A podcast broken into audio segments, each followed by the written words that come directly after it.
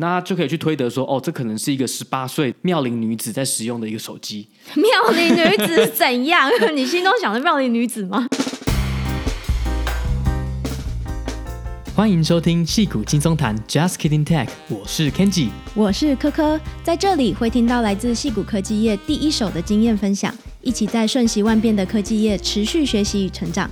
我们会用轻松的方式讨论软体开发、职涯发展、美国的生活以及科技公司的新闻和八卦。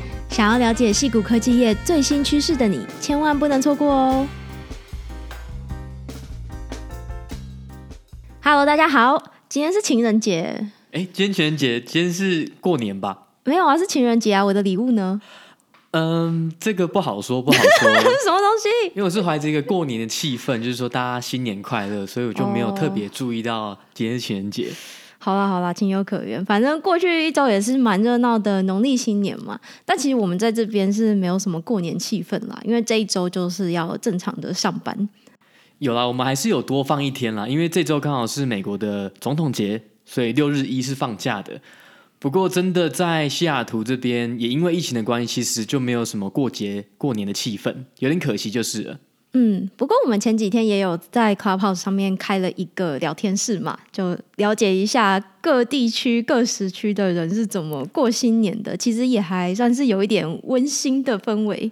我发现我本来是想要。请台湾的朋友告诉我们他们在台湾是怎么过年的，嗯，但发现大部分是在美国没办法过年的人来 Clubhouse，对，发现大家其实是互相取暖，就是大家都没有吃年夜饭，对，就是边缘人互相聚在一起聊天的概念，嗯，其实也还不错。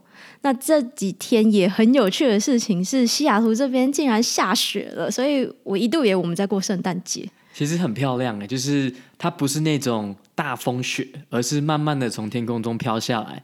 然后我们有一天醒来，就是发现，哎，外面怎么公寓被白雪覆盖了，还蛮可爱的。嗯，其实真的是还蛮漂亮的，很不错。不过，因为西雅图其实很少下雪，所以对于下雪这件事情的准备好像略显不足啊。其实下个雪，其实贝尔维尤市区有一点点瘫痪的感觉。很多餐厅就不开啦，因为他们很多路上的雪都没有铲掉。然后我们那天有出去开车晃一晃，嗯，发现还蛮好玩的，就是你会感受到在雪地上漂移的感觉。这个你要用好玩形容也是可以啊，可是其实就是有点危险，因为就是打滑嘛。对，因为他们的铲雪车的速度不够快，所以即便是在那种我们是在贝尔维尔的市中心，嗯，还是积雪还蛮多的。嗯，应该就铲雪车的数量也不够多。如果是在冬天就一定会下大雪的地方，像是我之前住的 New Jersey 好了，就这些雪基本上不会是什么大问题，因为你睡醒之前，这些政府的铲雪车就已经出动了，就会把主要的道路的雪都清得干干净净，所以根本不会有问题。但是像贝尔就不行，没有，就是他们应该就是天亮之前就已经开始工作了，就会把那些积雪全部铲掉，所以其实就开车都没有什么问题。但这边就不是，这边就是哎。诶真的就是主要干道上面都还是会积薄薄一层的雪，这样。对，不过真的还蛮漂亮的。我虽然平常有看到雪，但大部分是在滑雪场里面。然后这种在市区里面就可以感受到下雪的气氛，其实还不错。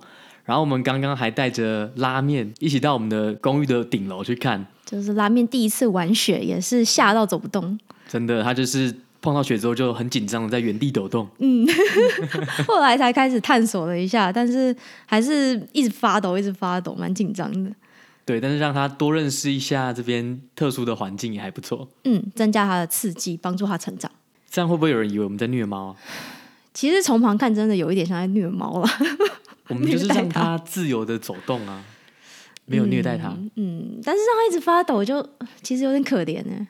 对啦，所以后来待没几分钟就放他下去了，回到我们房间了。嗯，是啊，好了，没关系，就是也要增加一下猫猫的体验。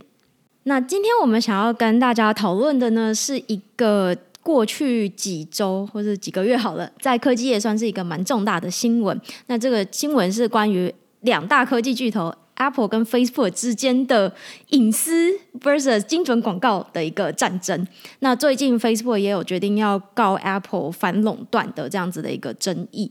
那这件事情的起因是什么呢？主要是去年的时候，Apple 就宣布了他们下一个版本的 iOS 的更新呢，这个更新里面会有一个新的关于隐私权保护相关的功能。那这个功能叫做 App Tracking Transparency。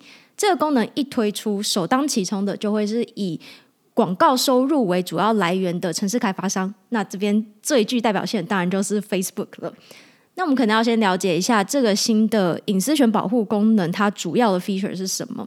那 Apple 有要求所有的城市，这些手机 App 城市都必须要征求使用者的同意，才可以搜集，然后追踪使用者在不同 App 跟网站的使用行为。那具体来说，他们会怎么做？他们会要求这些 App 必须要主动的弹出一个视窗，问使用者：“诶，我们可不可以 track 你的 data？” 必须要使用者说同意这个 app track data，这些城市才可以使用这些用户的资料。那对 Facebook 来讲，这算是一个非常剧烈的改动，因为在过去的 iOS 版本里面呢，基本上你不需要征求同意，你就可以随意的使用这些所谓的使用者可以被识别的广告商资料，叫做 IDFA。一旦有这个视窗弹出来问使用者，哎，你愿不愿意分享接受 Facebook 使用这些资料？想当然，你的答案一定会是什么？一定是不要啊！他都问我了，我当然说不要。对，所以大部分的人因为不太理解说，呃，我的资料会被什么样的方式使用嘛，所以他们当然会直觉的说我不要。对。那我记得像 Facebook 他们在 iOS 这个版本更新之前，已经有先做一些实验了。嗯嗯。就是他们有先针对一群小量的使用者，先自己先弹出这个视窗试看看，说，哦，你愿不愿意分享资料给我们？结果有百分之八十以上的用户说不要。嗯，我觉得毫不意外啊，因为他基本上只要问你，大家现在对于隐私已经是比较重视了嘛，所以你只要这样子问我可不可以 track 你的 data，听起来就是我觉得里面一定有问题啊，所以我一定会说不要。我甚至会觉得那些百分之二十按同意的人，他们可能是没有看清楚，就是太快就按 yes。Apple 预计会在下一个小版本，也就是 iOS 十四点五的时候，强制把这个功能推出。那这对 Facebook 来讲当然是会造成很大的冲击，因为他们就是仰赖这些使用者的资料来做精准的广告推播。嗯，因为他们可以同时知道，不只是在 Facebook 这个网页上面的使用的行为，或者 App 上面使用行为，也可以知道这些用户他们在其他网页或者是其他的 App 上面的一些行为。那这个对于他们的精准行销，应该说就是超级有帮助，就是他们的命脉。这样对。但是我相信大部分的人啊，即便你听到现在，你可能还是不知道说 Facebook 怎么做到的。在讲这些之前呢，我们要先了解一个概念，叫做 cookie，是饼干，这不是饼干的 cookie，而是你的浏览器的 cookie。我这边用一个比较直白的白话文来解释一下这在干嘛好了。cookie 这个东西呢，其实是在一九九四年被发明出来的。嗯，为什么要做这件事情呢？原因是原本的网站呢，你在浏览网站的时候，其实那些网络请求都是没有状态的。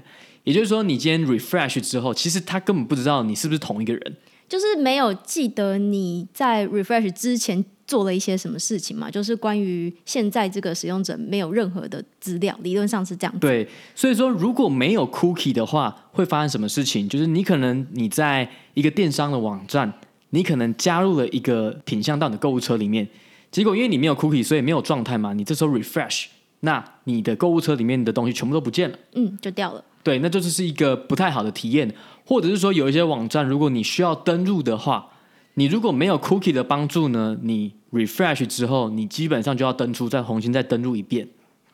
所以说，为什么 cookie 会被发明出来，就是要记得这些状态，记得说，哎，这个使用者其实放了一些东西在购物车里面，它的 token 是什么，然后这个网站呢，可以根据这些状态。哦，原来这个使用者呢，其实他有哪几个品项在里面，或者是我这些网站的登录资讯，我可能先存在 cookie 里面有一个 token，它不是直接把你的账号密码存起来，所以你下一次再访问这个网站的时候，这个网站就知道说，哦，你是谁，那你之前的状态在哪里，我把你之前的资讯秀出来。嗯。等于就是先让这个网站暂时记得一下这个使用者的一些资讯，方便他再度 access 这个网站的时候呢，就可以有一些之前的记录，他使用起来也比较方便。对，所以 cookie 被发明的目的是为了增进使用者体验，好，把原本一个无状态的网络请求的协议变成是一个有状态的。嗯，这个时候你就不用担心说，哦，你的购物车里面东西会不见，或者是你要在短时间之内又要再重新登录一次，就可以让整个使用者体验变得更好。嗯，听起来是一个好的出发点。对，但就连 Cookie 发明者本人也不知道 Cookie 现在会被用成现在这个样子。嗯，那这边就要再来解释说什么是 First Party Cookie 跟 Third Party Cookie。刚刚所谓的 first party cookie 就是我们讲过，它其实是为了增进网站的使用者体验所做的。所以其实理论上呢，只有这个网站的开发者知道这个使用者的状态。嗯。但是，比如说，如果你的网站呢有套用什么 Facebook 登录，或者是即便它不是用 Facebook 登录，它使用 Facebook 的一些开发者元件，它其实就是可以把这些 cookie 分享给 Facebook。那这类型的 cookie 呢，就是它不是这个网站。使用者可以知道的，它还让其他人可以知道的，这种 cookie 叫做第三方的 cookie（third party cookie）。也就是说，这是为什么 Facebook 可以在你没有在 Facebook 上浏览的其他网站，还是可以知道你的使用者资讯，就是这么来的。对于这些网站来讲呢，他想要做到的是什么？诶，比如说科科，你假设喜欢 Tiffany 好了，好，那你去浏览了 Tiffany 的网站，嗯，那 Tiffany 当然会想要让更多人不止从搜寻来嘛。他可能希望导流从 Facebook 来。话说我的 Tiffany 呢？今天不是情人节吗？你的 Tiffany 有啊，我们曾经有啊，哎，我们有啦。你现在还是有 Tiffany 吗？啊、我们的婚戒就是 Tiffany 的、啊，就是每年情人节要再一个啊。我们要想一下那些写钻石的员工们。好，这个故事不是我跟你讲的吗？好啊，没关系，我们继续回到原题。好，我们继续回到原题。这些网站当然希望说，诶，如果有这些使用者的资料，我把我们的使用者资料分享给 Facebook，那 Facebook 又可以针对这些用户去推播 Tiffany 相关的广告的话，它就可以从 Facebook 再回到 Tiffany 网站，那可以增加我们的转换率嘛？嗯，你就更有可能增进这个顾客的购买行为，因为很多时候你可能逛了 Tiffany 啊，你可能忘记了。然后 Facebook 就会很聪明的提醒你说：“哦，你其实前阵子才从 Tiffany 那边看过嘛，可是你好像还没下单呢，你要不要再看一次？说不定你就会产生这个购买行为。”当越来越多的网站呢，都使用 Facebook 的 SDK，都把这些 Cookie 第三方的 Cookie 分享给 Facebook。不仅仅是 Facebook 得利嘛，Facebook 就是有更多的收入，然后使用者也很开心，因为使用者买到他们想要的东西。嗯，然后这些网站也开心，因为它转换率提高了。嗯，它让更多人看过之后回来了，或者是他即便不用看过你的网站，比如说他看过类似的网站，他看过类似不是 Tiffany 的网站，可是他还是推荐在 Facebook 上看到 Tiffany 的广告而进来。嗯，这都是可以让三方都得利的状态。嗯，其实也就是现在整个这种数位广告、数位行销生态系的一个，他们为什么可以这么蓬勃发展？主要也就是这几方都一直在合作，所以创造了这个可以提高整体的转换率，也就是购买率，最后消费者成功购买一件物品的这样子的一个几率的一个方式。好，那即便你的服务并不是要促成一个购买的行为，比方说，如果你今天是经营一个免费的新闻网站。那你提供免费的这些优质的新闻报道给这些使用者，可是你还是要想办法得到一些营收来源嘛。所以有一些人就会选择说，那我就提供我的版位，放一些广告给这些使用者去点击。那使用者如果有点击或者是有曝光的话，我就可以从中得到一些利益。嗯，这边大家可能有听过一些广告投放的计费方式，比如说 CPC 就是 cost per click，就是每次点击的成本，或者是 CPM 就是 cost per thousand impression，就是每千次浏览的一个成本。那这些成本其实就是广告商要付给这些栏位提供者的一个钱，让他们也可以抽成有一些收入。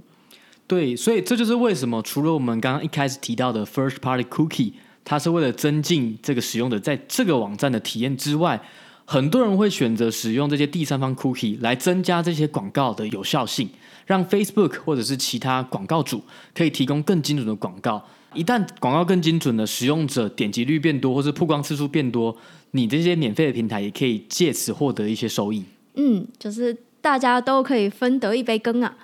对。近年来呢，因为大家对隐私权也越来越重视了嘛，像几年前的 GDPR 就要求所有网站呢必须在网站上注明说，哦，我们有使用你的 cookie，所以才会知道说你跨不同的网站的一些使用的行为。好，那刚刚讲的 cookie 是适用于浏览器的一个识别码嘛，就是来识别现在这个用户是谁，他的一些活动是怎么样的。那如果在手机上面呢？手机上面，因为现在这个行动装置的年代，其实大家手机上面都会装很多各种不同的应用程式嘛。那这些跨应用程式的一些活动，有没有办法去追踪？诶，当然是有喽。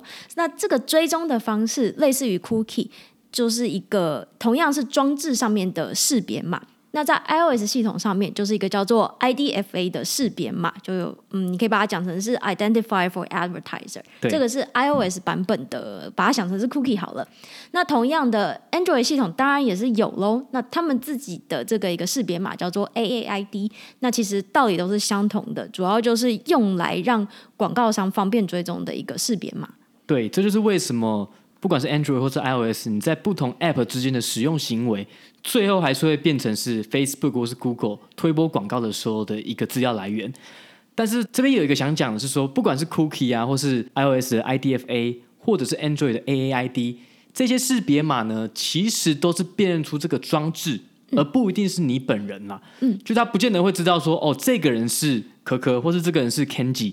而是知道说这个装置的使用行为，那就可以去推得说，哦，这可能是一个十八岁在西武工作、喜欢 Tiffany 的妙龄女子在使用的一个手机。妙龄女子怎样？你心中想的妙龄女子吗？就是可可啊。哦，好，谢谢。就是你。对，所以说他不见得可以知道你真的是谁，嗯、但是其实对他们来讲不重要，因为这个装置的使用行为，我可以去推估说他可能会喜欢哪一种广告。所以，如果有广告主想要跟 Facebook 说，我要下广告，我要针对这个群众呢去投放珠宝广告，这个效力就是非常精准的，更可能会促成购买行为。嗯，那因为这些刚刚讲的 IDFAAID 主要是 track 你的。使用的行为本身就是这些行为，这些 event log 之类的。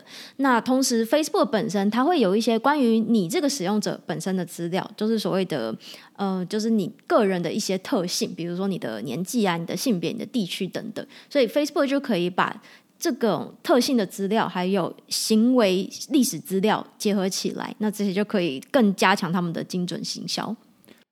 好，那回到 Apple 关于这个新版 iOS 更新的这个争议，那今天如果使用者选择 No，就是不准 check 我的 data 的话，那 Facebook 就不能够再利用 IDFA 来获得这个使用者的在其他的城市或者是其他的公司的嗯平台上面得到的一些使用行为，也就不能推播更精准的广告了。嗯，是的，所以就会大大影响他们的精准行销的能力。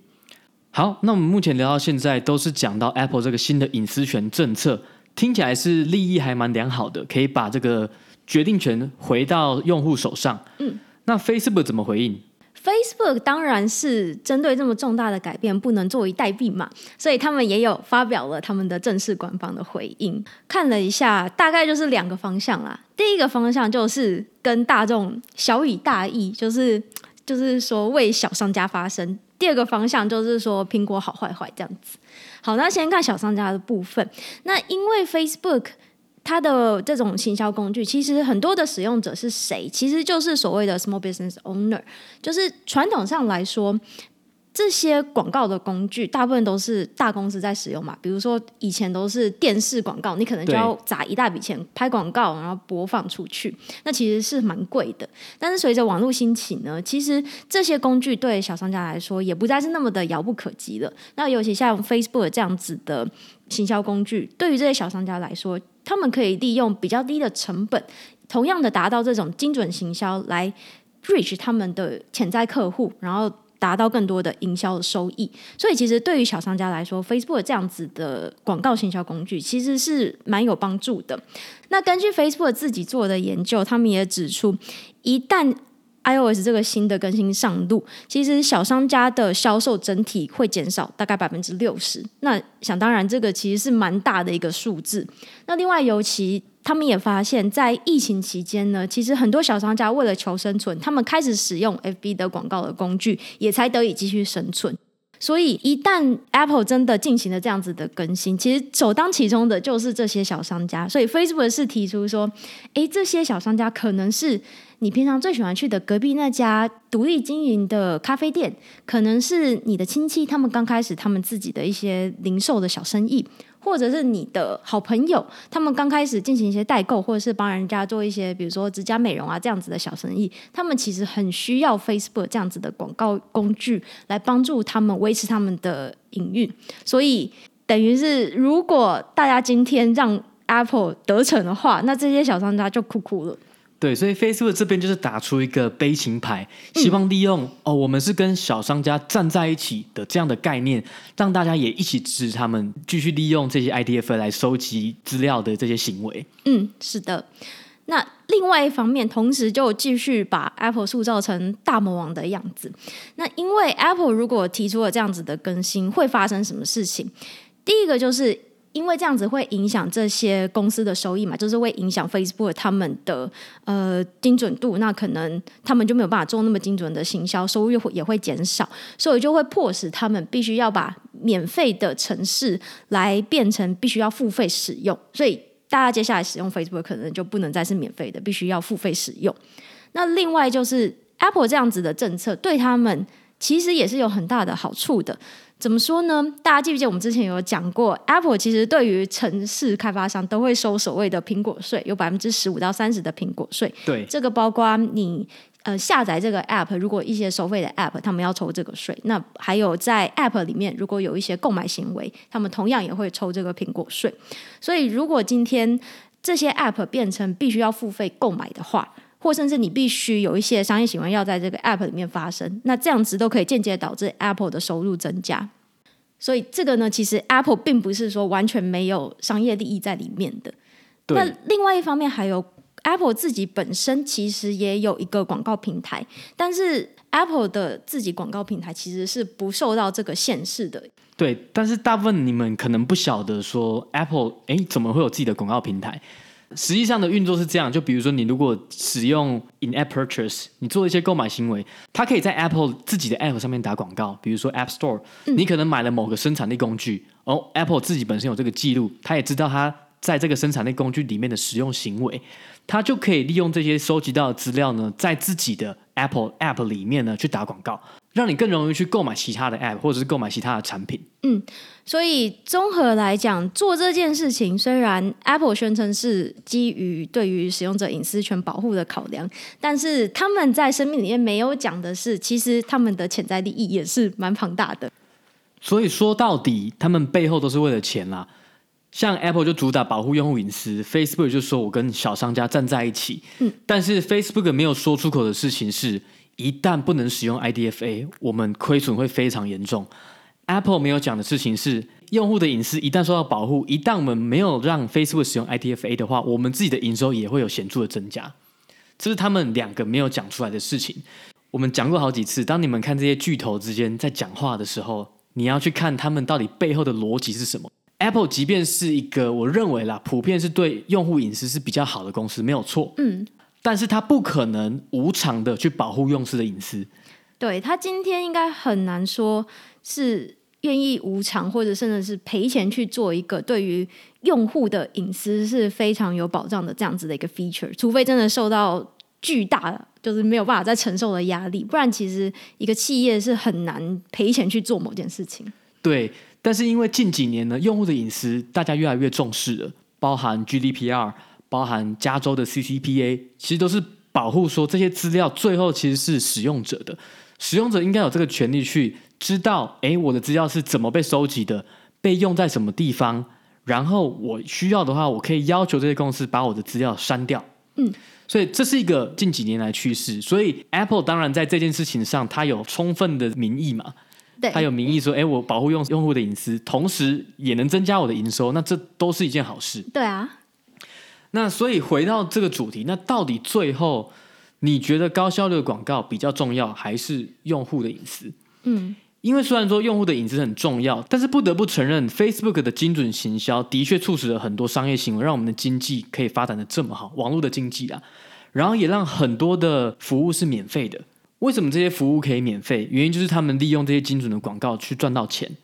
那一旦没有这么精准的广告，可能很多的服务变成是需要付费的。那你愿意付费吗？这个是一个问号。嗯、可能有的人愿意付费，但有的人就说：“我就是免费仔，我就是全部都给我用免费就好了。”对这个问题，其实我自己也在思考了。就是我今天愿意花多少钱来买 Facebook 的 App，或是订阅 Facebook 这个 App 的服务，就是到底可以花多少钱，我是愿意接受的，还是说，甚至今天讲极端一点好了，如果他今天的让你一个选项是。你可以交出你的 data 免费使用，或者是你要付费，然后你可以就是不需要交出你这个 IDFA 的资料，那你会怎么选择呢？我觉得我还在思考这个问题。对，就是什么事情都有一个价格，你到底愿意花多少钱去保护你的隐私？嗯，这个是这个问题的核心的重点。是，但是我觉得看到这种两个巨头互相 PK 其实是好事啊。你可以看到 Facebook 在这件事情上也有说。他们其实在研究说，要怎么样同时保护用户的隐私，也可以维持这些高效的精准行销。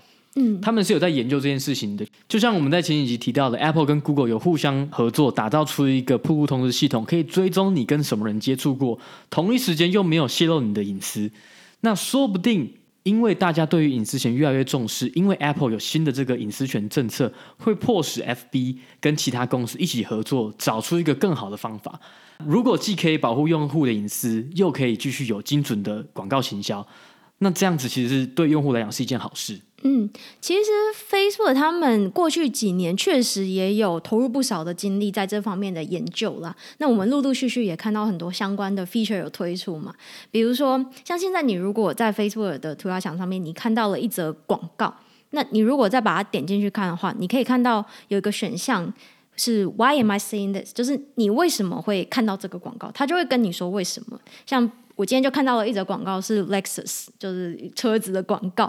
那我就看了一下，为什么我会看到这则广告呢？原因是，就是我是对于呃奢侈品有兴趣，还有对于 Tiffany 有兴趣的人。哎呦，是个有品味的人。我就觉得很奇怪，因为我其实已经很久没有看 Tiffany 的那个网站了，他还是有保留这个资讯。另外还有就是，他要寻找懂繁体中文的用户，还有 target 二十五岁以上的人。那这些就是为什么我会看到 Lexus 的广告。那另外，它其实也有很多工具，是让你可以随时调整自己的广告兴趣，或是你可以要求要消除之前的一些浏览活动。比如说，呃，之前好像有提到 Off Facebook Activity，就是你可以去看。 Facebook 有哪些你的在其他网站或者是城市的一些行为，然后你可以选择要把它删除，这些都是这几年关于隐私权保护的这种呼声高涨之后，Facebook 也开始去投入心力开发这样子的工具。所以我觉得真的是当大家对隐私这个问题越来越重视的时候，这些公司其实他们也是愿意去投入这样子的心力去研究的。那其实这些就是增进了用户的利益嘛？对。像我自己本身就是有特别去找它的设定。把你刚刚提到 of Facebook activity 全部关掉，全部删掉。嗯，所以我现在在 Facebook 上看到的广告，其实越来越不是针对我的，反而是根据我在 Facebook 上这个 app 里面的活动来做一些推荐。比如说按了哪些专业站，我可能就有类似的广告。但是就不会像之前，我可能在某个网站搜寻了什么，造访了什么网站，它马上会在 Facebook 上推荐，就比较没有这样的情况。嗯，像 Google 其实也有了，像 Google 我也把个人化广告的选项关掉了。所以我一旦关掉关掉那个之后呢，我现在的 YouTube 也是比较无聊的广告，但是我本身就是比较少会受到广告的影响，所以关掉这些个人化广告对我来讲是好事啊。我就是赶快让它过去，然后继续使用这些 Facebook 或是 YouTube 的服务。嗯，是的。但是必须要说，百分之九十五的用户绝对不会像我一样去关这些隐私，去看这些隐私设定。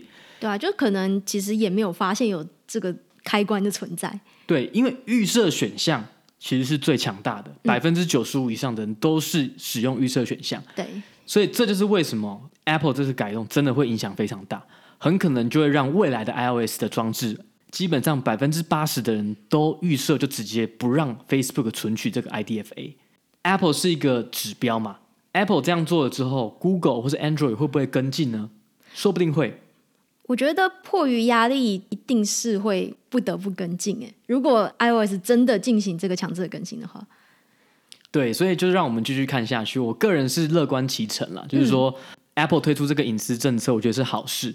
但是站在 Facebook 的角度来讲，这个影响真的很大。这有点像是你盖了一个违建，你已经一直在收集这些资料，你突然政府说你这个违建不行。那当然，在上面的生活的人或者是小商家就是出来哭哭啦。嗯、你怎么可以突然说收就收？我们已经在这边这么久了，你应该就地合法才对。嗯嗯，对。所以这些事情可能没有表面上看起来那么容易解决啦。像我一开始看到的时候，我也会觉得，哎，那既然 Facebook 他们一开始打造这个这些行销工具的方法可能不是那么的好。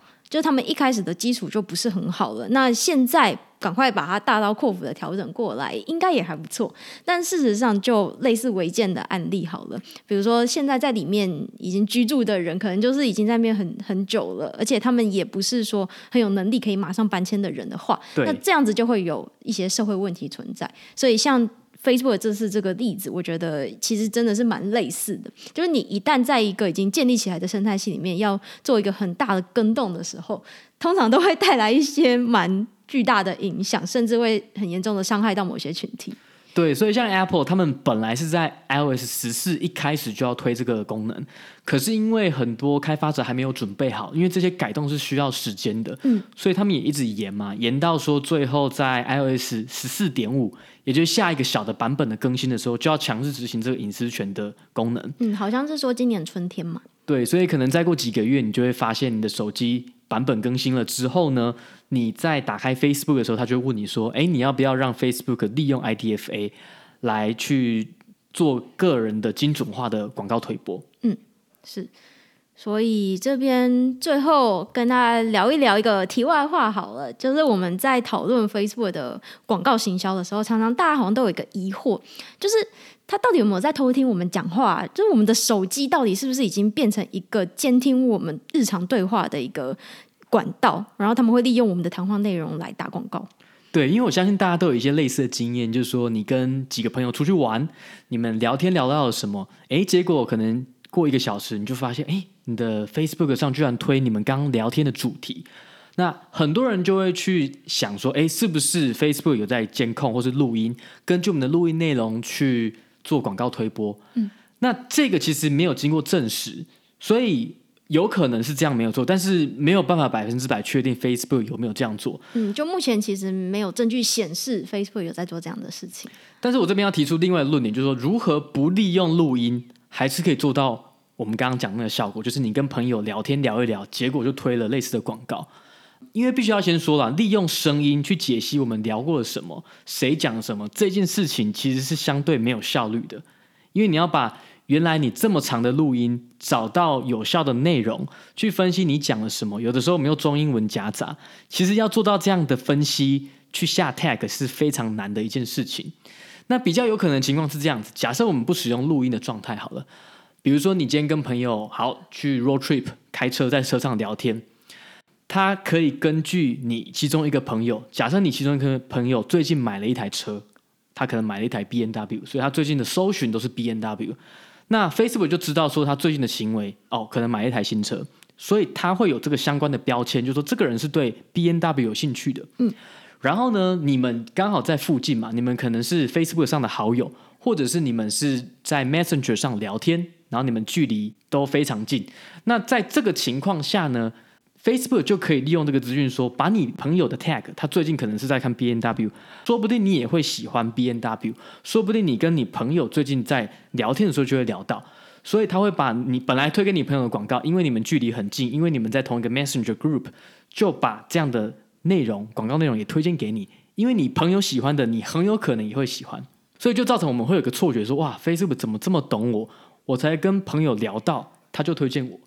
事实上，他可能推荐你了很多你朋友相关的有兴趣的东西给你，但是你只会记得那个最准的。嗯，对，就是这叫什么墨菲定律，是不是？你就只记得那个最最明显的那个例子，其他你可能就因为没有印象就忘记了。对，因为其他你可能他推给你，你也没兴趣。比如他推给你一百个，那一百个里面可能假设有二十个其实是你朋友的兴趣，嗯，不是你自己的兴趣。可是其中有一个中了的话，你就觉得说哇，Facebook 好准哦，好毛骨悚然哦。对，就想说，哎，这个我们才刚聊到，哎，怎么就有了这样？对，所以题外话，这是给大家分享一下，说为什么这些广告可以做到这么精准，它可能的背后的原理是什么？嗯。所以今天这集算是跟大家聊一聊目前广告业，还有关于隐私啊，还有 Facebook 跟 Apple 之间的这个战争刚开始。那接下来会怎么样呢？我们其实也是非常的期待，所以之后再跟大家好的 follow up 追踪一下。好，那我们就先聊到这里，希望大家今天听得开心，拜拜，拜拜。